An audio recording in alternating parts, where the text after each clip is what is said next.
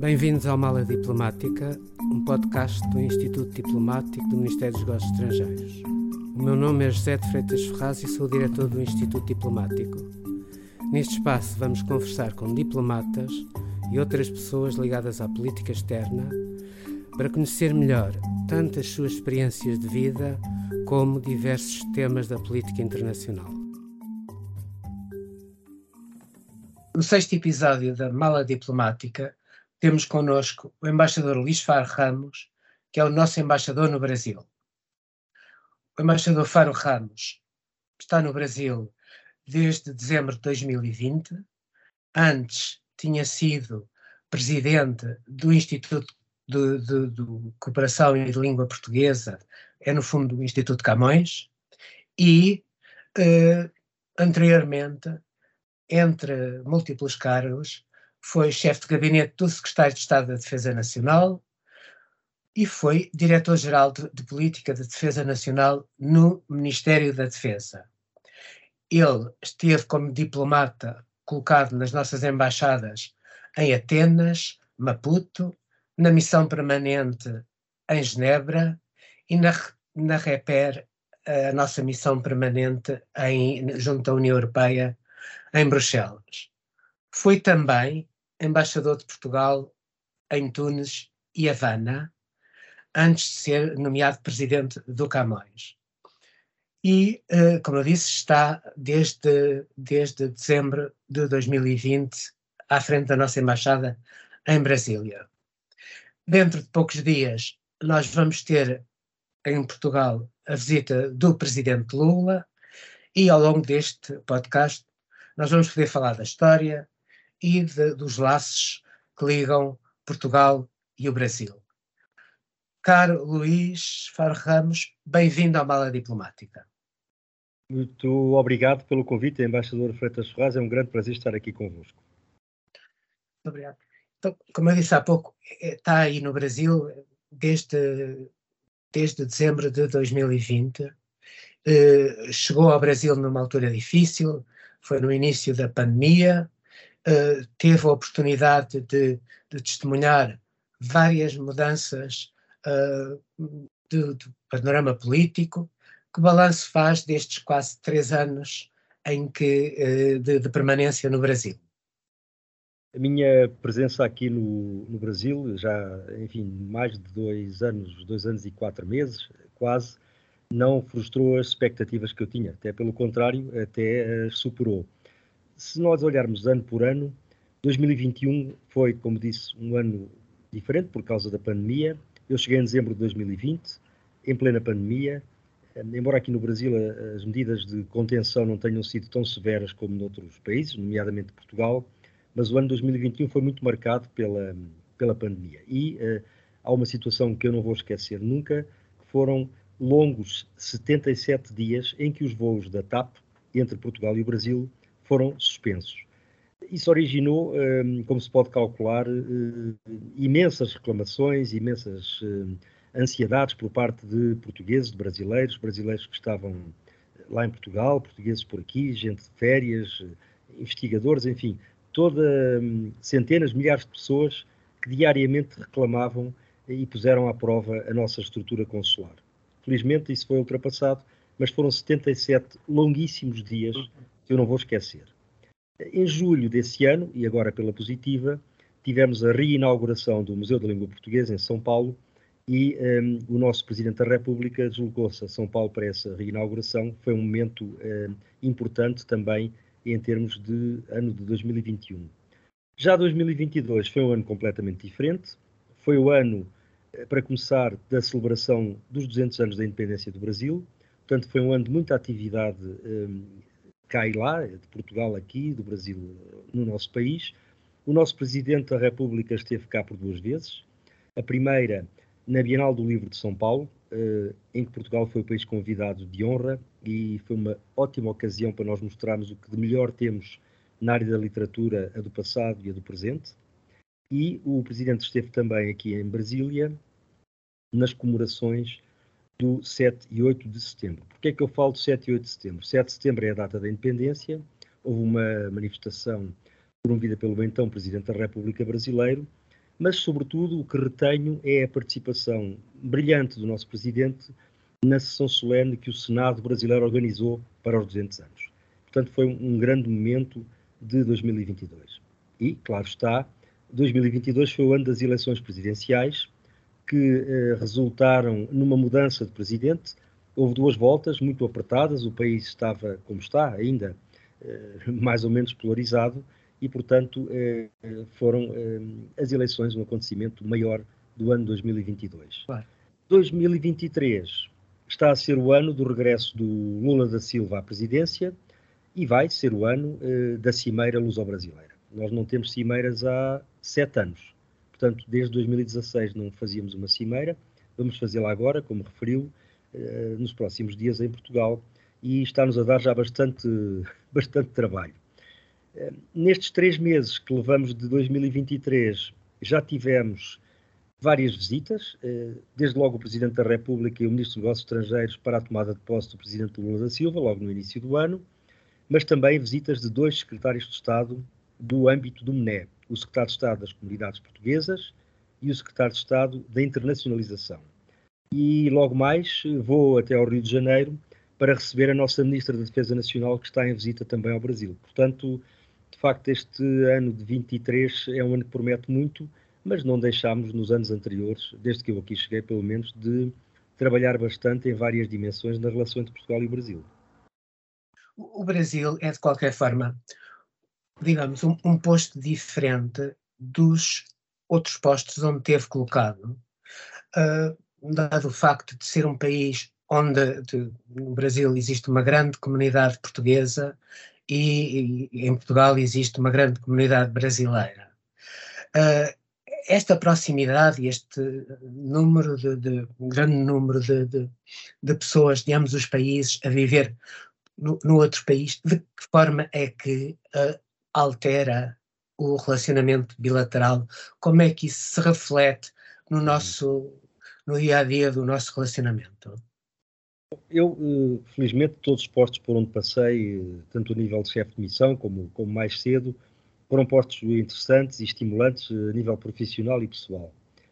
Mas, na realidade, o Brasil é, é de uma dimensão completamente diferente. Completamente. Nada que se possa comparar a qualquer coisa que eu tenha feito antes.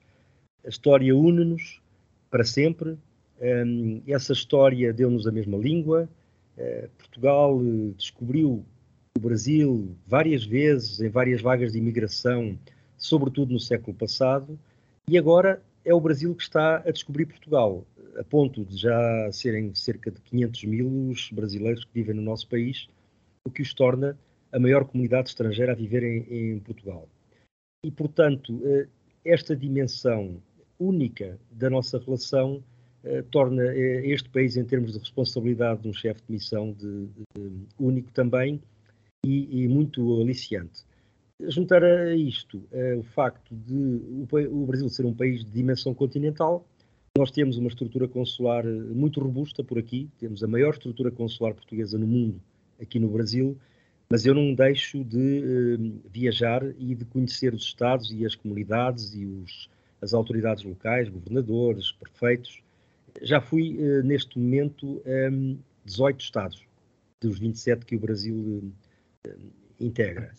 Portanto, também nessa dimensão é completamente diferente. É, é, enorme, é aliciante, todos os dias há qualquer coisa hum, que nos interpela para nós fazermos e, portanto, eh, é um desafio de facto único e é uma responsabilidade muito grande.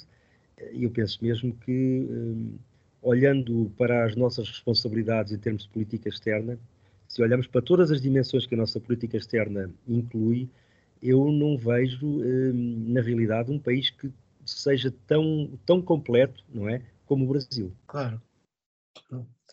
E, por outro lado, existe, ou eh, sempre existiu em Portugal, uma, uma grande eh, influência, de certo modo, da cultura brasileira.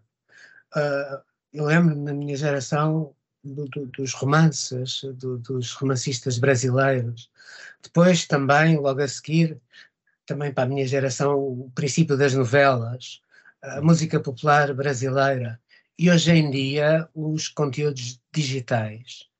Uh, existe uma nova dinâmica na relação cultural, comparando, digamos, o passado e o, o, presente, o, uhum. atual momento. Uh, acha que, de alguma forma, existe alguma tam também do nosso lado, do lado português, alguma influência uh, portuguesa na cultura brasileira atual? Sim, penso que as coisas têm tem sofrido alguma alteração do, e do modo de vista interessante, eh, olhando de Portugal, não é? Como Sim. disse, durante muitos anos, eh, as novelas brasileiras, aliás, acho que ainda hoje elas continuam a ser eh, a ter uma boa penetração e sim, ser bem sim, populares sim. em Portugal, embora Portugal já esteja com uma produção de novelas também, também intensa, e eu acho que isso aí ficou-se a dever sobretudo ao Brasil, foi esta, Exato. Foi esta enfim, esse pontapé de saída brasileiro que, que, que deu uma, uma, produção própria agora a Portugal. Isso é bastante interessante. Aliás, uma ou duas até já passam aqui, embora, uhum. curiosamente, de vez em quando com legendas, o que é, não deixa de ser curioso por causa partilhamos a mesma língua, mas enfim, com algumas, hum, com algumas especificidades. Agora, neste momento, os conteúdos digitais de facto são, são fortes, as pessoas interagem de uma maneira completamente nova através das redes sociais isso passa-se entre Portugal e o Brasil, certamente com muita intensidade, mas também não podemos deixar de pensar nos meios mais tradicionais de conexão das pessoas. Basta dar o exemplo dos voos da TAP, que neste momento está com mais de 80 voos por semana para 11 ah. destinos do Brasil. Isso é de facto muito, isso acaba por ser uma formidável ferramenta de aproximação uh, das pessoas também na área cultural. Eu o ano passado, quando nós estivemos aqui em força na Bienal do Livro de São Paulo, com a nossa literatura e os nossos autores, um, confirmou-se uma, uma, impressão que eu tenho que vem de talvez há poucos anos, que é o Brasil continua a exportar música e novelas para Portugal e Portugal exporta cada vez mais literatura para o Brasil. Vamos tomar dois ou três exemplos. Autores como Walter Ugumem, José Luís Peixoto e na parte da literatura infantil, por exemplo, a Maria Inês Almeida, tem um público fiel e cada vez maior aqui no Brasil. Eu penso que há uma atenção eh, maior de parte do Brasil para a literatura brasileira, a portuguesa, perdão, ou do passado, claro, o centenário do Saramago foi um ponto alto aqui na nossa atividade no ano passado, ter agora o centenário do Eduardo Lourenço, mas também o, o, os autores eh, vivos, eh, autores bastante dinâmicos, eh, Walter Ugumem, uh, refiro outra vez Walter Ugumem, porque ele é um campeão de vendas aqui no Brasil. Tem vários uhum. livros aqui, todos conhecem muito bem Walter Ugumem, mas temos, por exemplo, no registro um pouco mais lúdico, Ricardo Araújo Pereira. É uma figura que aqui é cada vez mais conhecida e acarinhada porque escreve para a Folha de São Paulo, um, tem interações com, com humoristas brasileiros, etc. Portanto, sim, Portugal uh, está a influenciar uh, mais a cultura brasileira e, obviamente, que a presença maciça de brasileiros em Portugal acaba por transportar aqui depois para o Brasil de volta também muito daquilo que são os nossos valores e a cultura, não, não foge à regra. Mas para além dessas áreas que, que citou, há também um domínio em que Portugal e o Brasil, eh, digamos, estão bastante próximos em, em termos de, de gostos comuns e que é o futebol.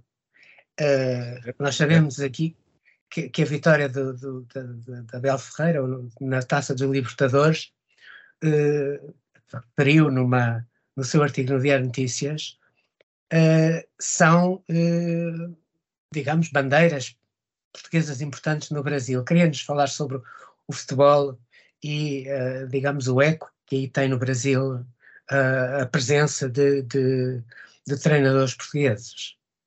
Falo com muito prazer. Um, aliás, o, um dos pontos altos, de, para mim, da, da, Bienal de São Paulo, o ano passado, foi uma conversa que tive com o Abel Ferreira, uh, num, num, espaço mais, mais abrangente da feira. Uh, mais de mil pessoas, uh, não, eram, não era para me ouvir a mim que elas lá estavam, era para ver claro.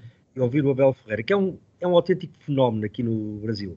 Mas não é só o Abel. Nós temos, um, neste momento, está quase a começar o campeonato, a divisão principal do futebol brasileiro, que é o Brasileirão, e nós vamos ter oito treinadores portugueses. É incrível. Oito em 20 é um, mais de uh, dois terços. Sim, sim.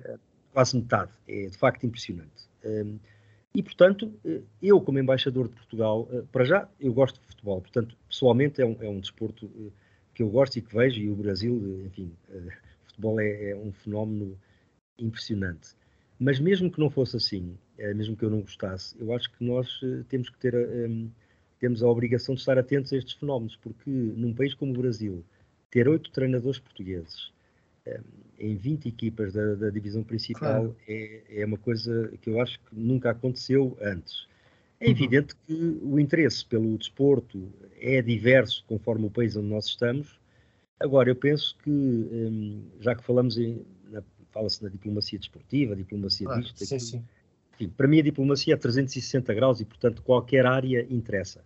Mas no Brasil, especificamente, eh, acho que é evidente o interesse hum, que nós temos em aproveitar esta rede uh, fantástica dos atletas, dos, dos, desportistas, dos treinadores, para promover o nosso país um, aqui. E, portanto, claro. faço uh, com muito gosto, mas faço também com a noção de que é um dever para mim enquanto embaixador de Portugal.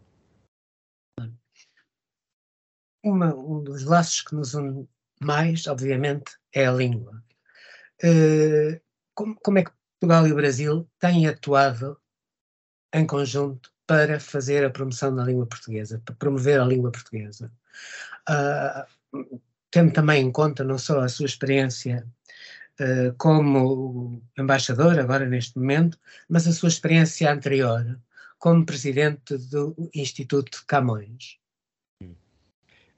O Brasil está um, neste momento a fazer um caminho que nós em Portugal já fizemos há, há mais tempo o Instituto Camões existe e está sólido, está muito bem um, presente pelo mundo inteiro. Tive a oportunidade, aliás, de perceber isso naqueles três anos que lá, que lá passei como presidente do Instituto.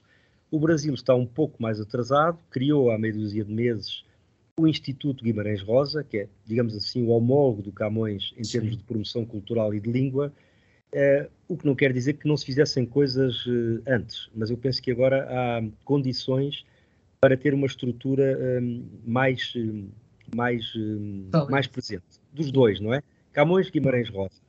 Mas lembro, por exemplo, quando eu estava no Camões, nós tivemos uma iniciativa que ainda hoje dura e que, que da qual deu grande satisfação, que foi criar eh, pela primeira vez uma possibilidade do ensino da língua portuguesa na Escola das Nações Unidas, em Nova Iorque. Isso foi uma parceria entre Portugal e o Brasil. Dois professores, um português e um brasileiro, a ensinarem a nossa língua na Escola das Nações Unidas. Portanto, são coisas que, que nos dão grande satisfação, mas agora penso que o Guimarães Rosa, no, enfim, também atuante e presente, vai ser possível um, ampliar bastante esta cooperação pelo mundo fora. Claro. Recentemente, houve alterações às regras de mobilidade no interior da CPLP. Acha que uh, tem aumentado, tem visto o aumento de, do número de vistos uh, portugueses por parte de cidadãos brasileiros? Uh, se essa procura aumentou, nós estamos a responder bem? existem alguma, existem algumas dificuldades na aplicação das novas regras? São estas as perguntas que eu gostava que. Não, é, a, a, procura aumentou é, muito muito mesmo. Uh, penso, aliás, talvez não tenha paralelo noutros países da, da CPLP. Sim, sim. Uh, a nossa estrutura consular uh, está a tentar responder, está a trabalhar a todo vapor. Claro que nas, nos momentos iniciais de uma nova legislação, de novas regras, há sempre um, digamos, um período de adaptação. É como um ajustamento de placas depois de um, de um, de um sismo, não é? Portanto, aqui claro. há uma alteração substancial da possibilidade do brasileiro, neste caso falo pelo brasileiro, que é o que me interessa no país onde estou, eh, por Portugal, há muita procura, a estrutura consular não aumentou, é a mesma, portanto, aumenta a procura, ehm, a estrutura consular eh, tem que tentar corresponder, é o que está a fazer. Agora, tudo isto exige um bocadinho mais de paciência, tanto de um lado como do outro. Ehm, uhum. E acho que em tempo nós devíamos ter um, um reforço dos nossos meios consulares porque estou certo de que essa procura não vai diminuir nos próximos tempos. Sim. Mas, no seu ponto de vista, esse aumento foi um aumento, digamos, de 20%, 30%? Tem uma ideia mais ou menos? Que... eu penso que terá sido demais. Se nós olharmos para a okay, média okay. do Brasil, não é, não é igual em todos os portos consulares. Por exemplo, Mas nós temos São Paulo e Rio de Janeiro e Brasília, três ou quatro, Sim. onde essa procura aumentou uh, muito para cima disso. Okay. Um, e, uh, e, outros em que não, nem tanto. Mas sim, eu penso que a média andará, não tenho números exatos, mas penso que a média será superior a esses 20%. Uhum. A, a eleição do a recente eleição do, do, presidente Lula e a mudança, digamos, no panorama político do Brasil, uh, julga que essa mudança uh, vai, uh, digamos, modificar o relacionamento com Portugal, vai, no fundo, melhorar o, e tornar mais próximo o, o relacionamento entre os dois países eh, esta administração é mais, está mais aberta a Portugal do que a administração anterior? Bom, penso que a, a realidade fala, fala impõe-se fala por si. Claro. Nós não temos uma cimeira há sete anos, vamos ter agora Isso. uma cimeira uhum. Dentro de alguns dias, mas deixe-me hum, referir o seguinte: hum, desde que eu aqui cheguei, descobri que o Brasil não é um só Brasil, são 27 Brasis. Portanto, há é, muita autonomia nos Estados, eu viajei já a 18, como, como referi, e nós, no chamado nível subnacional, como dizem aqui os brasileiros, nós encontramos sempre uma abertura enorme para aquilo que são os nossos interesses, para aumento da cooperação cultural, económica, institucional. Estou a falar dos Estados, não é? Dos 27 claro, Estados. Claro, claro. E aí sempre foi muito, muito fácil. Em termos da administração federal, quer dizer, nós as pessoas no fim é que contam e portanto se as pessoas eh, se relacionam desta maneira única, muito singular, eh, como nós nos relacionamos entre portugueses e brasileiros, ehm, não é tão importante assim eh, o relacionamento cimeiro. Agora, claro que é importante e acaba por facilitar uma série de outras coisas e eu estou plenamente convencido de que este regresso do Brasil, como tanto diz o presidente Lula, não é? o Brasil está de volta o Brasil está de volta também à relação institucional eh, externa, à sua política externa, que o Brasil, eu lembro-me, antes mesmo, há uns anos atrás, era um país atuante, um país líder em termos de países em vias de desenvolvimento, na América Latina. Tudo isso está à volta. E em África também. Em África, exatamente. O presidente Lula, uhum. aliás, já anunciou que fará este ano, talvez pelo verão, agosto, por isso, por aí, uhum. Eh, visitas a Angola, a Moçambique, vai à África do Sul, à Cimeira dos BRICS, quer dizer, há toda uma dinâmica completamente diferente. Agora, com Portugal, hum, é mais do que isso. Uh, a nossa relação é de facto diferente de qualquer outra que o Brasil tem. Há muita coisa em jogo, a parte institucional, cultural, económica, a história, a língua. Eu creio que o presidente Lula e a sua delegação estão bastante satisfeitos por poder voltar a Portugal agora uh, no final de abril. Um, e claro que depois estas coisas acabam por ter reflexos também naquilo que são os interesses de Portugal pela América Latina. O ah. acordo do Mercosul, a presença de Portugal e do Brasil na Iberoamérica, que são os dois únicos países de língua portuguesa no meio destes mais de 20 países que formam a, a, a estrutura ibero-americana, tudo isso acaba por ter uh, repercussões positivas uh, que eu penso que vão ser positivas para o Brasil desde já, claro, porque o Brasil está de volta, mas também para Portugal. Portanto, todos beneficiamos com esta nova dinâmica brasileira há uns anos falava-se muito das dificuldades que alguns produtos portugueses tinham para entrar no Brasil devido a, às taxas de importação muito altas. Neste momento, qual é, qual é a situação? Olha, não, não melhorou, não melhorou muito. O que Sim. melhorou foi, enfim, a, a vontade brasileira de, de consumir eh, produto português. Eh, estou a falar do agroalimentar que representa exato, exato não é? Mais de 50% das nossas Sim. trocas comerciais têm a ver com o agroalimentar.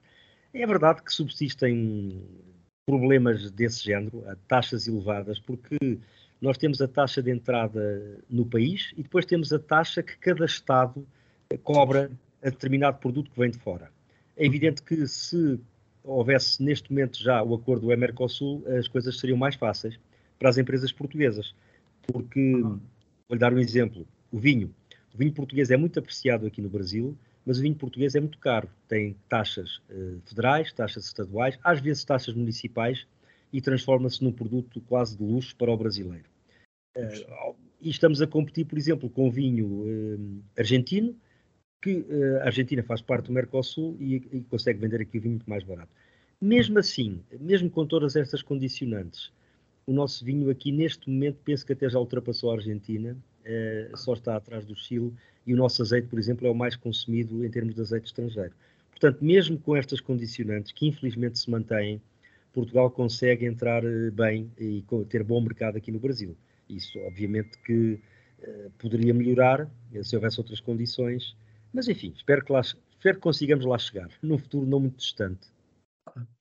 Por outro lado, um, um dos problemas mais presentes uh, a nível de comunidade internacional, de, de, de, imprensa internacional, é a desflorestação da Amazónia.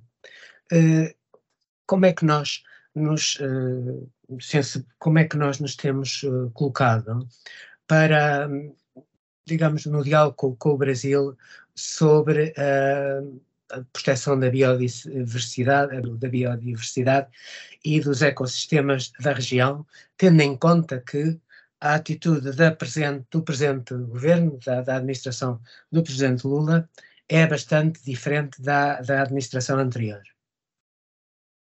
É verdade, essa atitude mudou, eu diria, o bastante diferente, é, enfim, radicalmente diferente mesmo, Sim. porque o Brasil, neste momento, tem uma ministra do Ambiente um, muito respeitada, uh, nacional e internacionalmente, a ministra Marina Silva, que é uma pessoa que está bem, bem consciente e conhece muito bem os problemas do país na área do ambiente e da sustentabilidade é evidente que os últimos anos não foram anos muito felizes, não é? Porque não só havia aqui uma política, digamos, talvez não a mais adequada à proteção do meio ambiente e da sustentabilidade, na área da Amazónia, designadamente, uhum. mas enfim, é uma questão, é uma questão interna brasileira. Mudou radicalmente a percepção, mudou radicalmente o modo que, com o qual as autoridades pretendem enfrentar o problema mas também é verdade que só passaram três meses e, portanto, os resultados poderão tardar um pouco a aparecer. Em termos de hum, posição portuguesa, nós sempre, enfim, obviamente que revemos na posição da União Europeia nestas matérias. Hum, vamos apoiar, eh, já o, disse, aliás, o nosso Primeiro-Ministro, a realização da COP de 2025 na Amazónia, em Belém do Pará. O Brasil é candidato, como sabe. Nós sim, vamos sim. apoiar. E penso que a próxima cimeira, que vamos ter dentro de alguns dias, também será uma ótima oportunidade para trocar impressões sobre, sobre essa matéria. Eh, aliás, tal como sobre, sobre outras. Um, agora, é uma responsabilidade um, brasileira, acima de tudo. Uh, e a comunidade internacional, penso eu, deve reconhecer o esforço que as autoridades brasileiras neste momento estão a fazer para que os índices não sejam índices uh, dramáticos uh, e para que o Brasil possa recuperar o seu lugar, que já teve aqui, há, eu lembro-me da, da, da, Cimeira do Rio, não é? Nos anos 90, o, o, Brasil já teve um papel muito importante em área de preservação do ambiente, energia limpa, sustentabilidade. Um, acho que tem todas as condições para voltar a ser, mas é preciso dar-lhe algum tempo. Do seu ponto de vista, a partir de Brasília, como é que vê o evoluir das relações entre Portugal e o Brasil? Uh, como, o que é que acha que, em que áreas é que uh, serão, vão ser tomadas medidas para uh, reforçar e aprofundar esta parceria Olha, eu, entre os dois países? Não, não, não, não, devo antecipar aquilo que vai eu ser sei, a eu sei, eu cimeira, sei. mas mas eu acho que um, a nível de um, cooperação que ela, ela é muito, muito abrangente, ela é muito, muito completa, não é? Nós temos a tal, é uma felicidade poder exercer a diplomacia 360 graus aqui no Brasil, porque tudo, tudo interessa e tudo está, digamos, a mexer. Na área cultural, um, o Brasil também está de volta. Uh, vai ser entregue o Prémio Camões ao Chico Buarque, um prémio que era devido desde 2019, mas que não tinha, por razões que todos conhecem, sido sido entregue.